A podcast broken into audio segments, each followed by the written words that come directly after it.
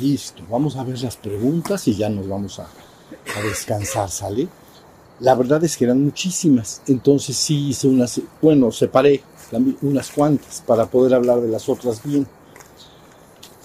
Y no la mitad y la mitad, ¿sale? Miren. La primera dice, dice, disculpe la pregunta, ¿cuál es la palabra que mencionó el ser o conciencia está presente en todo momento, afuera, en medio y adentro? Dice, mil disculpas, ya lo había dicho y se me olvidó. Entonces, bueno, pero la idea es esta. Esto imp- importa tenerlo bien claro. Dice, la palabra que mencionó, el ser o conciencia, está presente en todo momento, afuera, en medio y adentro. Mire, lo que dijimos desde el principio es que hay una parte estática en el ser humano y una parte dinámica. Dijimos que la parte estática es tu conciencia, que no cambia. Cambia de aquello de aquello que es consciente, pero ella no cambia en sí mismo, es la parte estática, tu conciencia, ser o espíritu. Eso es lo que dijimos, es la parte estática. Esa parte estática, y ahorita seleccioné por eso otras preguntas que vienen al caso, esa parte estática en el ser humano, dijimos, o bueno, lo hemos ido eh, comentando, tiene sus raíces o proviene de la trascendencia. Entonces la palabra trascendencia podría ser entendido como el perfecto abstracto absoluto. ¿Ya vieron? El, perfecto abstracto absoluto o el perfecto inmutable, que nunca cambia. Lo perfecto estático, inmutable, nunca cambia. ¿Ya vieron? No está sujeto a corrupción.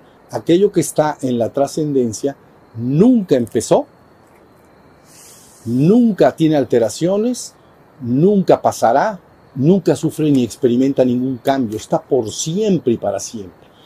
La vivencia de ello es asombrosa. ¿Cómo hay algo que siempre estuvo y cuándo empezó? ¿Ya vieron? Pero bueno, volvemos. Es lo, eso sí en la trascendencia es lo perfecto estático. Lo estático de lo estático, porque no se mueve y no cambia. Por eso le decimos el inmutable. ¿Ya vieron? Bueno, y entonces dijimos, desde ese absoluto viene a la existencia una chispa que es tu conciencia espiritual, conciencia divina. Esa es a la que nos estamos refiriendo como conciencia. Entonces, la idea es que cuando dijimos la conciencia, que es esa parte estática, ¿ya vieron por qué? Porque proviene del absoluto estático, del inmutable. Bueno, pues esa, una chispa de ahí viene y entonces es tu- esa conciencia estática es tu verdadero ser o espíritu, porque fue soplado de la trascendencia. Hasta ahí es que esto es bien importante. Una vez que ya estoy en la existencia, que está esa conciencia en la existencia como seres humanos, por ejemplo, entonces lo que dije fue eso, que esa conciencia puede estar simultáneamente consciente de todo lo que sucede afuera,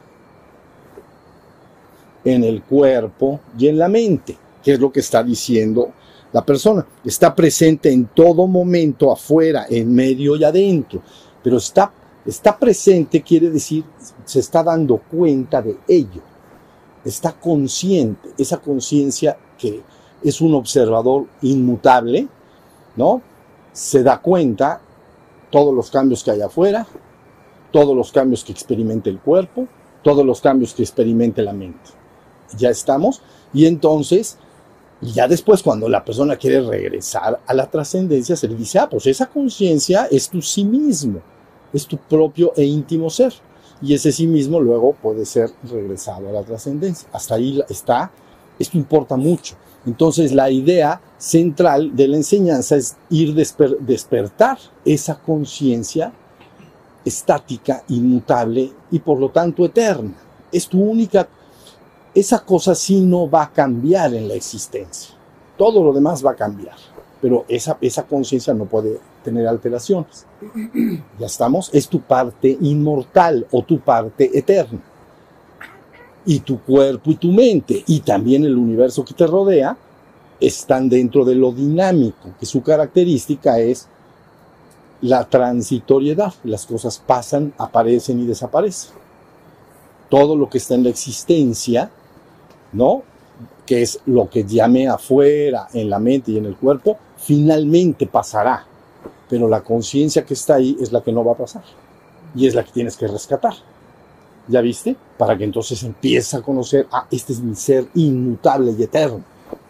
Esa es la idea. Ahora sí, oh, ¿sí me estoy explicando? ¿Sí está, está claro? Bien. Entonces ahí está la idea. Eres consciente de.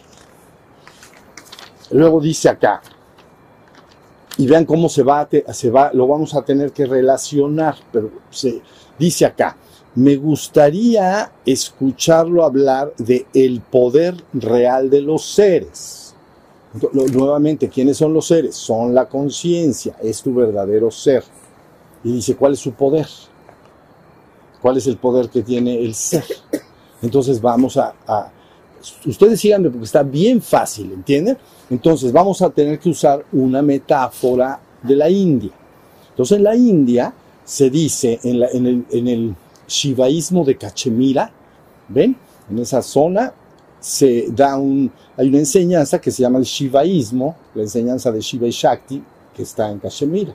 Y entonces dicen, a ver, Shiva está en la trascendencia, es la conciencia pura y absoluta. ¿Ok? Es conciencia pura y absoluta, pero tiene un poder, tiene su Shakti. Y su Shakti es su contraparte femenina, porque ahí lo hacen a base de las contrapartes femeninas. Shiva sería en este contexto masculino, ¿no? Y, tiene, y entonces tiene un poder, y su poder es su Shakti que crea toda la existencia. Y, y se dice y ese poder y esa Shakti es tan inseparable de Shiva como el calor lo es de la llama. Donde hay una llama, una vela, tiene un calor.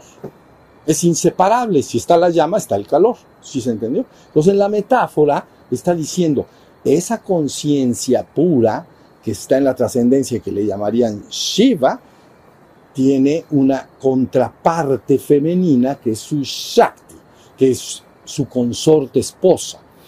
Y entonces ahora dice, ¿y qué poder tiene la Shakti? Porque es lo que está diciendo la persona. ¿Cuál es el poder de los seres? Entonces, del ser absoluto o de los seres como chispas. ¿Cuál es su poder? Ah, es que la Shakti es creadora de realidades. La Shakti es la que crea el universo manifiesto. ¿Ya vieron? Ahí está todo.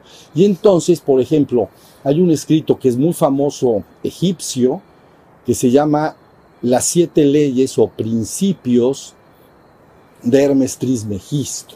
Mucha gente los conoce, son muy famosos. Y entonces, siete leyes o principios. Y voy a decir uno, que es el primero de todos. Y el primero de todos dice, todo es mente, el universo es mental.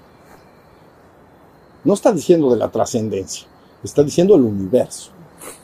Todo es mente, el universo es mental. Ahora sí ya está la idea.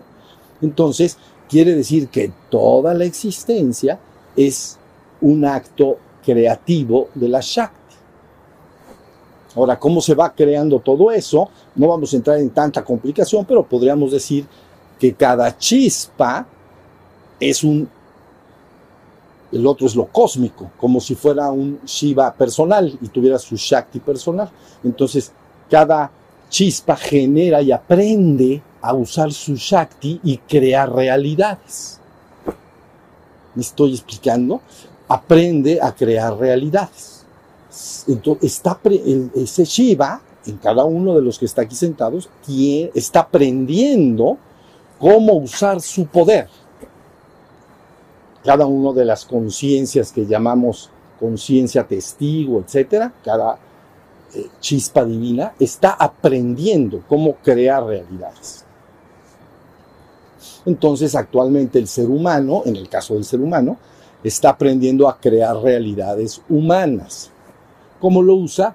Con sus actos, cuando piensa, imagina, cuando habla, cuando actúa, está generando y usando esa Shakti para moldear y construir las cosas. Porque imaginen entonces la Shakti como si fuera una energía, algo parecido como la plastilina en las manos de un niño. Entonces, la plastilina es como la energía de toda la Shakti, ¿no? Y entonces la plastilina se la das al niño y entonces le dices, oye, a ver, trata de hacer un perrito o trata de hacer un niño y entonces agarra la plastilina y ¿qué hace? Usa su poder. El niño tiene a fuerza que empezar a usar su imaginación o ver otro libro y ver a un perrito y que le pone la cola y, entonces está, está usando la plastilina para usar crear un perrito. Ahora sí ya se entendió, pero es plastilina. Lógico, esa plastilina se lo das a un, vamos a decir, a un escultor súper, eh, digamos, que, que, es buenísimo, y le das la misma Shakti. Digo, le das la misma plastilina, perdón, le das la misma plastilina. Y le dices a su perrito, hace una cosa extraordinaria. Y el niño hizo un, un perrito. Un perrito más sencillo, pues. Y el otro pues, es un escultor, que hace una cosa divina. ¿Por qué? Pues porque el escultor tiene más experiencia es un, es, un ser humano pues, que ha crecido más y ha hecho muchos perritos. Y empezó haciendo un perrito inicial. Y luego fue avanzando y aprendió más y aprendió más, siempre usando la plastilina. Y luego más y más y más hasta que al final le dices, toma 20 kilos de plastilina, haz un perro al tamaño natural y te hace un perro divino. Entonces, es, ¿ya vieron? Aprendió a usar la Shakti, aprendió a usar la plastilina. Ahora sí ya más o menos está la idea. Entonces los seres humanos es muy, no, aunque yo he insistido que la persona tiene que despertar, parecería que estaría diciendo toda la parte creativa y tu mente que crea realidades no importa ni sirve para nada. No es cierto, es absolutamente importante porque no eres nada más una cosa, eres las dos, eres Shiva Shakti. Eres la conciencia y su, y su Shakti creadora de realidades es bien importante. Entonces el ser humano, lo que llamaríamos vida biológica en, esta, en la Tierra, es el, el o bueno, la criatura, vamos a decir, o el ser más avanzado que puede elaborar y hacer creación de realidades mucho más complejas. ¿Ya se entendió? Una morada, una, una guarida, para un animal, pues es rascar y hacer un agujero, y es, eso es lo que se le ocurre o lo que puede entender, pero eso es su creación de realidad. Pero el ser humano puede hacer un edificio de 100 pisos, es extraordinario. ¿Saben la cantidad de inteligencia aplicada para hacer eso? Es extraordinario. Pero bueno, eres un creador humano, estás aprendiendo. O sea que lo que llamamos ser humano es exactamente el nivel escolar para aprender a crear realidades. Los reinos anteriores no crean realidades. Esto más bien como un proceso creativo muy cósmico. Pero el ser humano sí, lo hace de manera individual. ¿Ya? Ahora, ¿qué pasa si, el ser humano se desarrolla más? Ah, bueno, pues como se despierta más y desarrolla más su creatividad, pues asciende a niveles espirituales y se puede convertir en un creador espiritual en realidades espirituales. Hay que crear a fuerza. Entonces, en la Shakti. Entonces, aquí creas cosas físicas, densas, ya se fijaron, pero allá se crearían creaciones mentales, energéticas de otro tipo. Entonces ya pasaste de, de ser un creador humano a un creador eh, este, espiritual. ¿Y qué pasa si avanzas más? Vas a avanzar fuerza. Entonces, hay otro, otro calificativo, ¿no? Son creadores más bien de tipo divino, que usted se les conoce actualmente como logos, ¿no? Logos es palabra, la palabra que crea.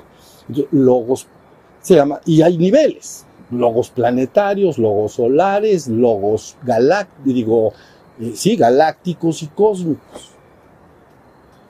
Y entonces, pues la cosa va para largo, pero está, pero está buenísimo. El plan es buenísimo. O sea, el plan de estudios es extraordinario. ¿Ya vieron? Pero pues es como, vamos a suponer otra vez, el niño que está haciendo plastilina, no importa tanto que piense tantas creaciones de no sé qué cosa, que haga el perrito de plastilina. Eso sí importa. Ya después, que si va a ser el, el edificio de 100 pisos, bueno, pues eso ya después, cuando sea ingeniero y cuando, ¿no? Resistencias y cosas que va a estudiar. Pero ahorita, ¿para qué? Mejor perrito. Bueno, pues ahí ya, ya, se está entendiendo. Entonces, esto que estoy diciendo importa. Entonces, porque la pregunta dice, ¿cuál es el poder de los seres? Bueno, del Shiva cósmico, pues es la Shakti cósmica.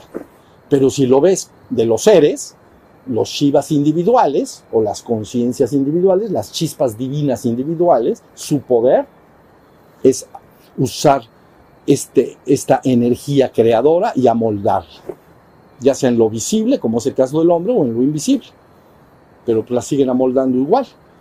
¿Ya vieron? Aquí el hombre, fíjense bien, ¿cómo aprende a crear el ser humano acá? Tiene que hacer dos creaciones por fuerza, no se la puede brincar primero tienes que hacer una creación mental.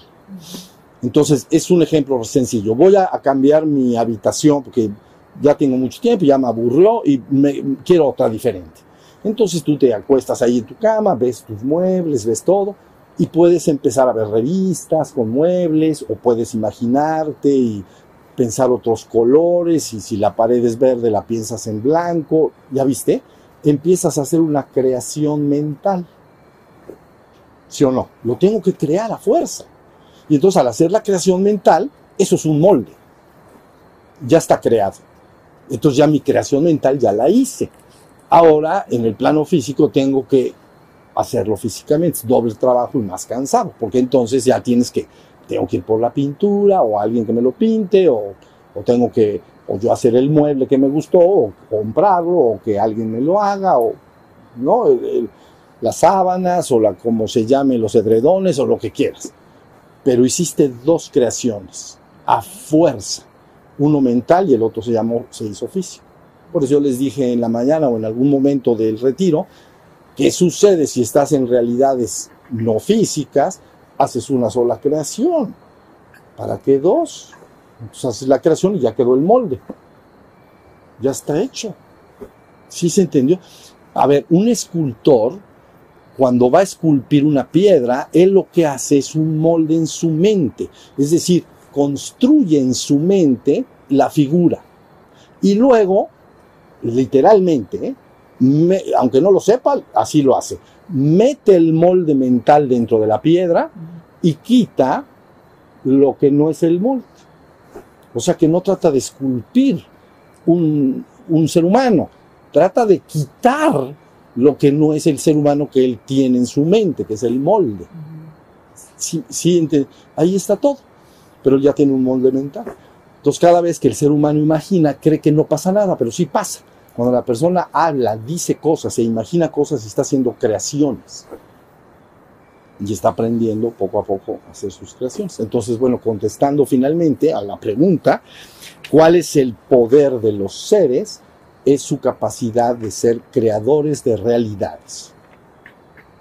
¿Ya vieron? Entonces, ¿cuál es la creación de realidades más grande que actualmente se concibe? Pues el Big Bang. Bueno, pero pues alguien, ahora sí, como dicen por ahí, alguien se lo echó. Alguien se echó el Big Bang. ¿Ya viste? Entonces, creadores muy cósmicos. ¿Y qué tal si hay otros por ahí Big Bangs? Imagínate una rica cerveza, bueno, si les gusta la cerveza, una rica cerveza, llena de burbujas. Y entonces una burbujita es tu Big Bang. Y todas las demás que están afuera. Y ahí se empieza a complicar la cosa. ¿Ya vieron qué cosa es esto? Para que entiendan, cuando se dice el absoluto, la gente piensa que es así como, un, como una hectárea. ¿Entienden? No, no. No es, no es exactamente así la cosa. La verdad, la verdad sea dicha. Entonces, prepárense para ver lo que es el absoluto. Y otra cosa, eres el absoluto.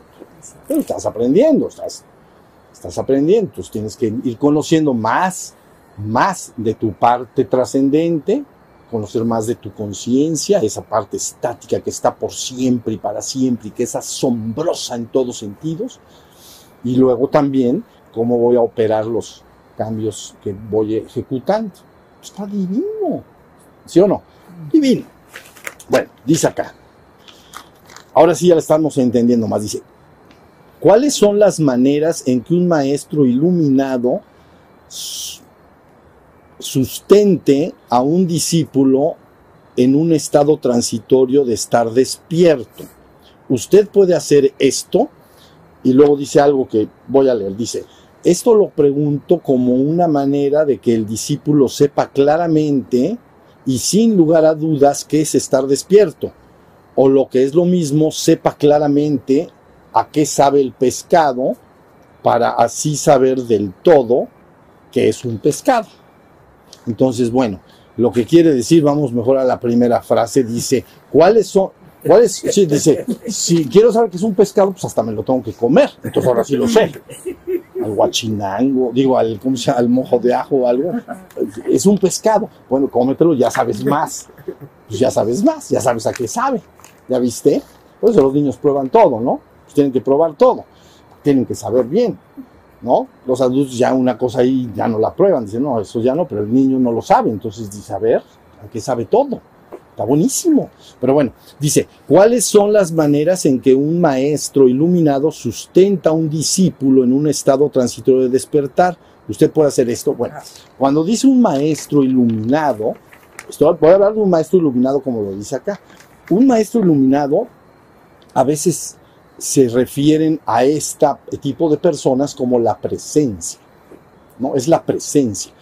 Lo que sí hace un maestro iluminado es que su propia conciencia, fíjense bien, su propia conciencia despierta, crea una atmósfera. ¿Ya vieron? Como si creara, vamos a por, decirlo así, ¿no? Como una burbuja alrededor de él. Y es una burbuja hiper, súper estática. Porque está diciendo un maestro iluminado en el entendido que está en el estado despierto. Entonces, quiere decir que la energía de sus cuerpos no se está moviendo. ¿Ven? Cuando las personas piensan y sienten emociones, las energías de sus cuerpos, emocional, mental, etcétera, se está moviendo también porque los estás usando, estás pensando y estás sintiendo emociones y se mueve la energía. Se asemejaría un poquito más a las burbujas que se mueven cuando se hierve el agua, ¿no? Entonces, si una persona está pensando, ah, ¿de qué me dijimos hoy en la mañana? El gallinero. Si una persona está en gallinero, modo, modo gallinero, no modo mute, sino modo gallinero, entonces lo que quiere decir es que su energía está así. Todo, y entonces ahí están sus pensamientos y emociones. Entonces debes de decirle tranquilo, tranquilo. Entonces, ¿qué es un maestro iluminado? En el contexto que lo está diciendo, es aquel, aquella persona que puede estar en el estado de puro ser. Por lo tanto, su energía no se mueve, está muy estática, porque no hay pensamientos y emociones que la muevan. ¿Ya vieron? Y entonces queda muy estable. Entonces el discípulo puede entrar en esa atmósfera cerca de la presencia y le es altamente benéfico estar cerca de la presencia porque la presencia le ayuda a estabilizar su propia energía. ¿Ya viste? Si la persona se queda cerca de la presencia, con el correr del tiempo se va mimetizando con esa energía super estable. Entonces dice, ¿puedes hacer esto? Sí, por supuesto que sí, porque es natural. Sí, es natural. En una forma mucho, muy reducida, es como una persona que está en paz y siempre está tranquila y que así vive, ¿no? Es una persona que está muy, siempre está en paz y tranquila. Si estás nervioso y algo, te acercas a ella y platicas un rato y te, tú también te pones tranquilo. ¿Ya viste? Y entonces, ¿por qué? Porque se mimetiza. Tú a lo mejor estabas preocupado, pero la persona está muy tranquila. Vamos a suponer que es tu, tu abuela o tu, o tu madre o quien sea tu padre o quien sea, una persona más grande que siempre está tranquila, tú llegas preocupado, lo que sea, y entonces con el correr del tiempo tiende. No se debe de obligar, ¿entienden? Por lo que se, se facilita el, digamos, el, el, ambiente propicio. Y entonces, y eso, y eso a la gente le llama la presencia. Es la presencia. Y es la presencia de la conciencia. Y de la conciencia estable. ¿Ya vieron? Entonces sí, eso es lo que sucede. Estabiliza. Y puede estabilizar grandes poblaciones en un momento que se quisiera, que se necesitara. Pues. Y entonces ahí está. Y luego dice, bueno, esta es una pregunta que no logro entender muy bien, pero voy a tratar de, hacer algún comentario, porque no la entendí muy bien, porque dice, tendría más fuerza cuando dos personas están en el acto sexual unidas, es decir, que están en el acto sexual tántrico, digamos, y piden, y piden desintegrar un ego. Entonces, ahí yo no entiendo muy bien porque no sé si está refiriendo desintegrar el ego de un tercero o el propio ego o algo así. ¿La vieron? No entiendo muy bien. Lo que sí puedo decir es que nadie puede hacer dos cosas de manera completamente eficiente. Entonces lo que conviene es que si la persona está haciendo su trabajo tántrico, entonces lo disfrute al máximo y luego ya se sientan y si ese, es que no entiendo la pregunta, pero si ya, oye, es que me gustaría mandar energía, no sé, a, un tercero, un hermano que está muy preocupado, no sé, ah, bueno, pues ya nos sentamos y entonces haces el paso dos, porque se imaginan al mismo tiempo cómo se pone un poco complicado. ¿Qué hacemos? ¿Mandamos energía o...?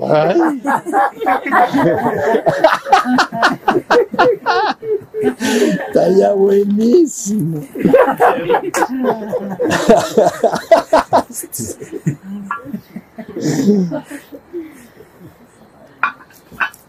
Bueno, entonces, ahora, estas tres preguntas quedaron en una y había otra, una o dos más que también seguía diciendo lo mismo. Y entonces las junté, las voy a tratar de decir rápido, pero esencialmente es lo mismo y voy a dar una sola respuesta que conviene. Porque dice, por ejemplo, en esta pregunta dice, ¿qué papel tienen los ángeles y los, de, y los demás seres que nos han contado las religiones? O sea, ¿qué papel tienen? Otra persona entonces dice, por acá, maestro, gracias por responder. Anoche hablaba usted de las cosas paranormales, entonces es cierto la existencia de los fantasmas, entonces ya está hablando los fantasmas, los ángeles, ¿ya vieron? Es, básicamente la misma pregunta. Y entonces dice, eh, jamás he visto algo parecido. Se ve que... Se ve Ahorita que está medio oscurito, los van a agarrar por ahí. Van a oír la, llorona, ¿la conocen? Aquí hay una. Ay, Lalita, pélate al cuarto.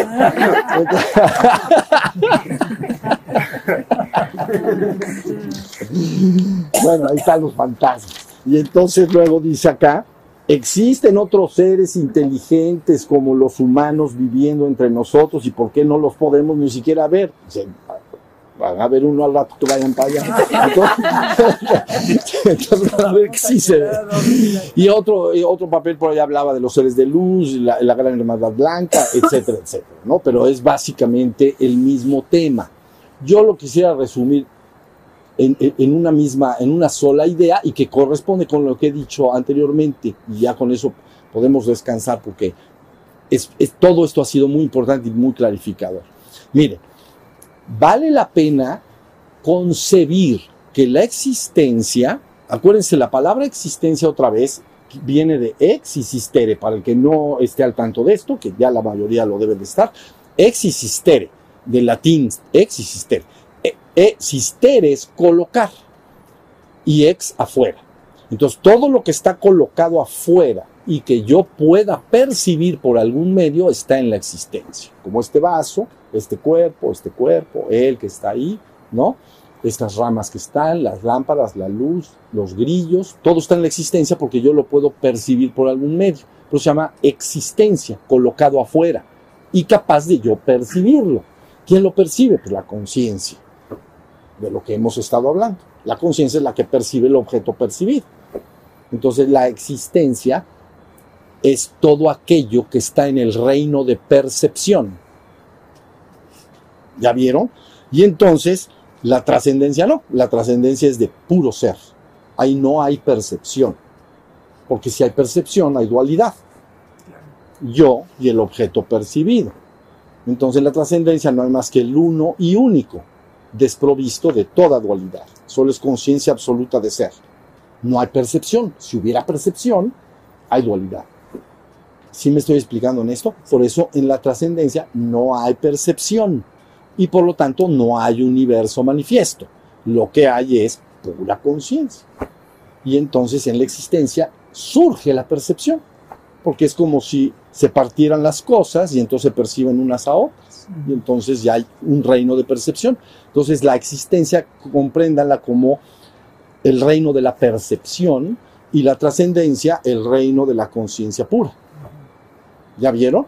Y entonces conviene comprender que desde la trascendencia, cuando se hace, se lleva a cabo un ejercicio creativo, ¿no? Que sería como inflar un globo, como un Big Bang, pues, se hace un ejercicio creativo, entonces salen, es, esa conciencia única se parte en miriadas, y, y es a las que llamamos chispas. Allá no hay miriadas, hay uno y único desprovisto de toda dualidad. No hay dos, hay uno. Pero en la existencia entonces es, es, ese ser uno y único se partiría en miriadas. Miriadas son miles de miles de millones de millones. Y esas chispas divinas entran a la actividad de la existencia, hacia el poder de la Shakti, hacia el lugar de la Shakti. Hasta ahí estamos. Y entonces todo estas chispas, al entrar en actividad dentro de la Shakti, en el ejercicio creativo, lo van a entender ustedes como una escuela de aprendizaje de las chispas para aprender a realidad, aprender a crear realidades. Y entonces es como un gran la, la Shakti sería como un gran colegio desde kinder hasta doctorado, no se me ocurre algo más atrás y más adelante, pero de kinder, ¿cómo se llama el más chiquito? Maternal. Del más chiquito maternal hasta el doctorado más eh, del hombre que ya sabe todo, ¿no? Entonces el doctorado de los doctorados. Bueno, pues todos esos grados que vemos en los colegios, nuestros colegios así están graduados, ¿no? Por el nivel de experiencia del estudiante. No es el estudiante inferior por estar en primaria contra uno que está en licenciatura. Lo único que pasa es que el de la licenciatura ha tenido más tiempo para cursar en la escuela. ¿Ya vieron? Pero no es superior. Ni el de maternal es inferior al doctorado último. Son idénticos, son todos seres humanos, vamos a decir. Entonces, pero bueno, pero este ha tenido poco tiempo en el colegio sabe menos. ¿Sí, ¿Sí, está entendido esto? Eso es todo el secreto. Y entonces, así está graduada la existencia, como una escuela de múltiples niveles de aprendizaje. La humanidad actual es una serie de chispas, ¿no? Por ahí dicen que son 70 mil millones en la escuela actual de nuestro sistema planeta, nuestro planeta, pues, de la Tierra. 70 mil millones. Hay eh, 6 o 7 mil millones ¿no? de seres humanos físicamente. Físicamente hay 7 mil millones. O sea, la población del mundo que tienen cuerpo. Entonces quiere decir que si son 70 mil, el 90% no está actualmente con un cuerpo físico. No está. Algunos de nuestros familiares marcharon, pues a veces son de esos ya no están. Y otros ahí vienen de bajadita, ¿me entiendes? En la cola, porque hacen cola. Como en los colegios que te quieres inscribir, no hay tantos lugares. Entonces, no, no, no, escríbete porque se llena el cupo, más o menos. Y entonces ahí, ¿ya vieron? Y entonces ahí está, la, eh, eh, ahí está el asunto. En el caso de la Tierra, una pequeña parte, un 10%, está encarnada, que le llaman, así le llaman, pero bueno, tiene su cuerpo físico, pues. nacieron de carne y sangre. Y entonces ellos están teniendo una experiencia. Pero ¿y el resto? Bueno, pues de ese resto, entonces son todos los que aquí están mencionando y algunos diferentes, bueno, algunos más. No todas las escuelas son iguales, no, hay escuelas diferentes. ¿Ya vieron? Entonces, cuando dicen escuela de los ángeles, la escuela humana, y con eso ya acabamos, porque yo no, no me voy a meter en eso, pero la escuela humana, digamos que es un Eh, eh, a ver, es este, es un curso intensivo para despertar conciencia. Entonces crea conciencia muy rápido, pero está bien gacho. ¿Ya me entendiste? Es un curso muy intensivo. Se, despierta conciencia, por ejemplo, es que así se despierta conciencia, por ejemplo, con el placer, pero también con el dolor. Y aquí cuando duele algo que se siente, ¿verdad? Pero, ah, pues querías despertar la conciencia, pues vete ahí, ahí hay muelas y hay dolores de estómago y cuando vas a ver que cuando lo sientas tu conciencia luego luego la vamos a empezar a despertar. ¿Ya vieron? Te vas a dar cuenta, pero bien rapidito. Entonces, digamos que la humanidad sería, y no, no voy a avanzar más que esto, pero sería una escuela intensiva para despertar conciencia. Cuando se habla de la cadena de los ángeles, se habla mucho más cómodo, porque no bajan al plano físico denso.